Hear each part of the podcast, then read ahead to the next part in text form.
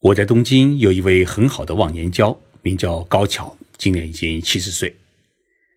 高桥先生原来是日本一家跨国公司的董事长，退休以后呢，组织了一个中国经济问题研究会，所以经常会和我一起啊探讨一些中国的经济问题，偶尔呢也会一起的去喝酒。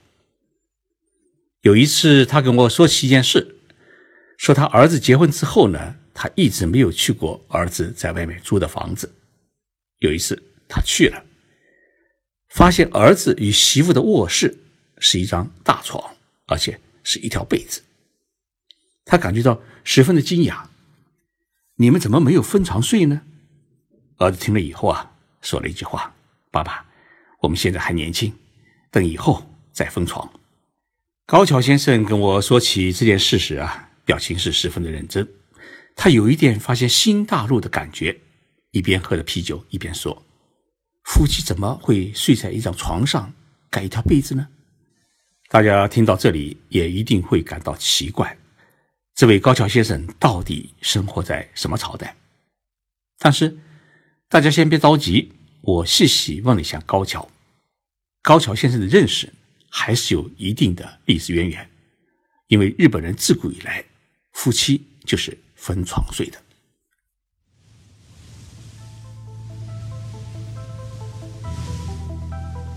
任你波涛汹涌，我自静静到来。静说日本，冷静才能说出真相。我是徐宁波，在东京给各位讲述日本故事。高桥先生是一位很有教养的绅士，他跟我说，他结婚的时候就是跟妻子分床睡的。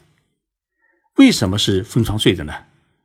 因为过去日本人的家大多数是榻榻米，榻榻米是铺在木板上面。早上起来把床垫被子放进壁柜里面，榻榻米房间就变成了客厅。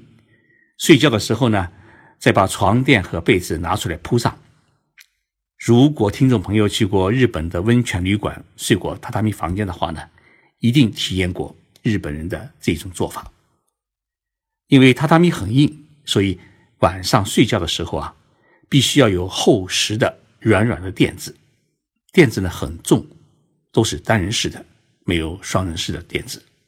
因此，夫妻两人要睡觉的时候啊，都是从笔柜里面搬出两个垫子铺在榻榻米上面。如果你把这两个垫子理解成两个西门式床垫的话，就很可以想象这两个垫子。放在榻榻米上的情景。日本人的垫子都不是并排的放在一起的，而是保持了一定的距离。于是，夫妻两人虽然睡在一个榻榻米房间里面，但是事实上还是分床睡的，被子也是各盖各的，不会出现中国或者欧美社会里面那一种夫妻同盖一条被子相拥而睡的情景。说白了，日本过去是没有床的文化，只有榻榻米的文化。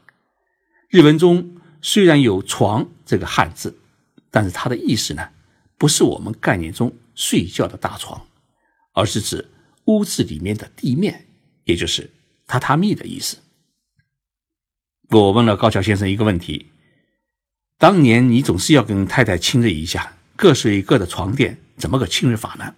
他笑着说：“啊。”要不挪到他的床垫，要不挪到我的床垫上。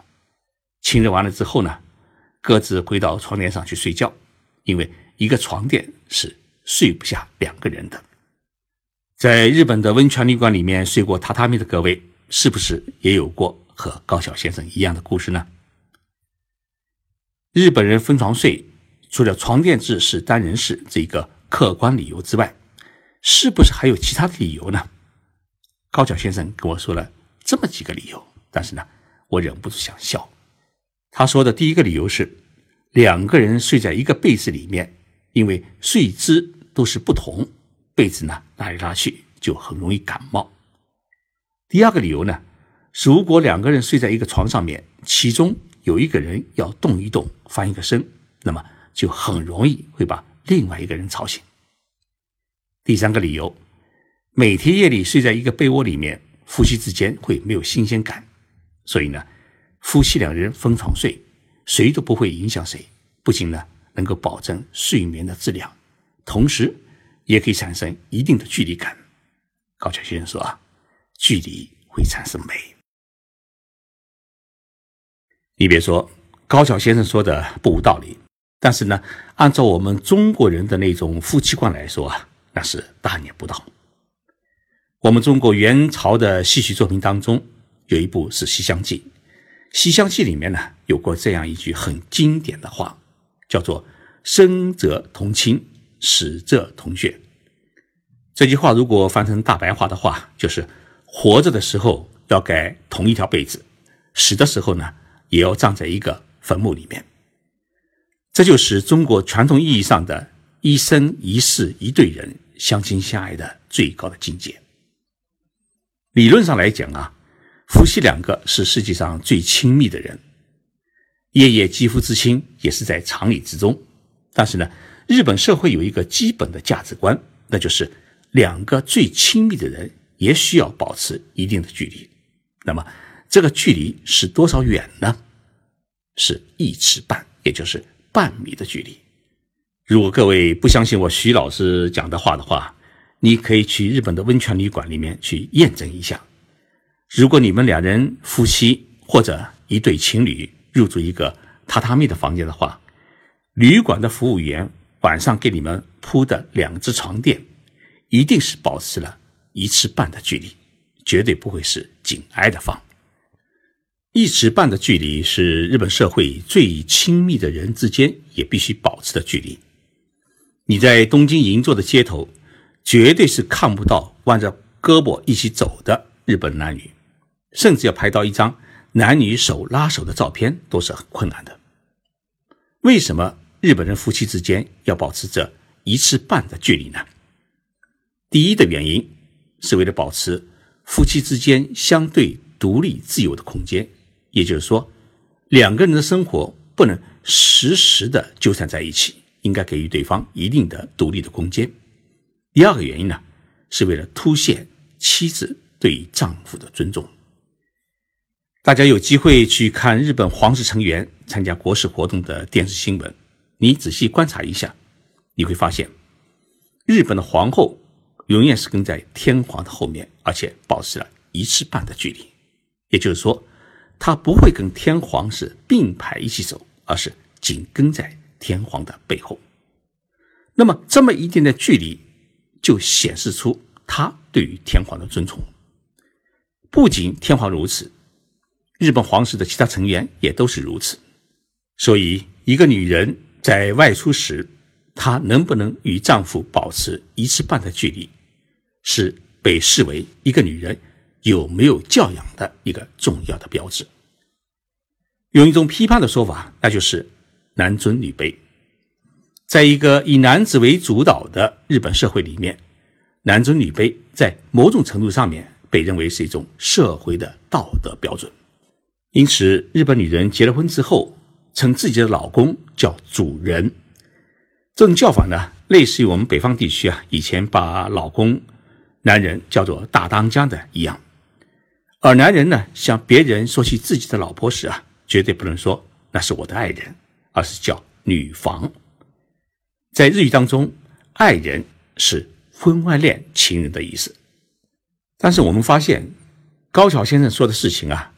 到他儿子这一代就已经发生了改变，他和妻子是分床睡，而儿子与儿媳妇已经是睡在一张大床上面，而且是同盖一条被子，不怕感冒。这是因为日本在上世纪七十年代经历了一场女性解放运动。在上世纪的七十年代，日本社会遭受了美国女权运动的冲击，许多的女性呢不愿意结婚生孩子做家庭主妇。甚至不愿意带着处女之身去嫁人。另一方面，日本经济呢进入了一个高速发展时期，越来越多的女性呢离开家庭，参加工作，走入社会。她们开始追求个性的解放，追求身心的自由。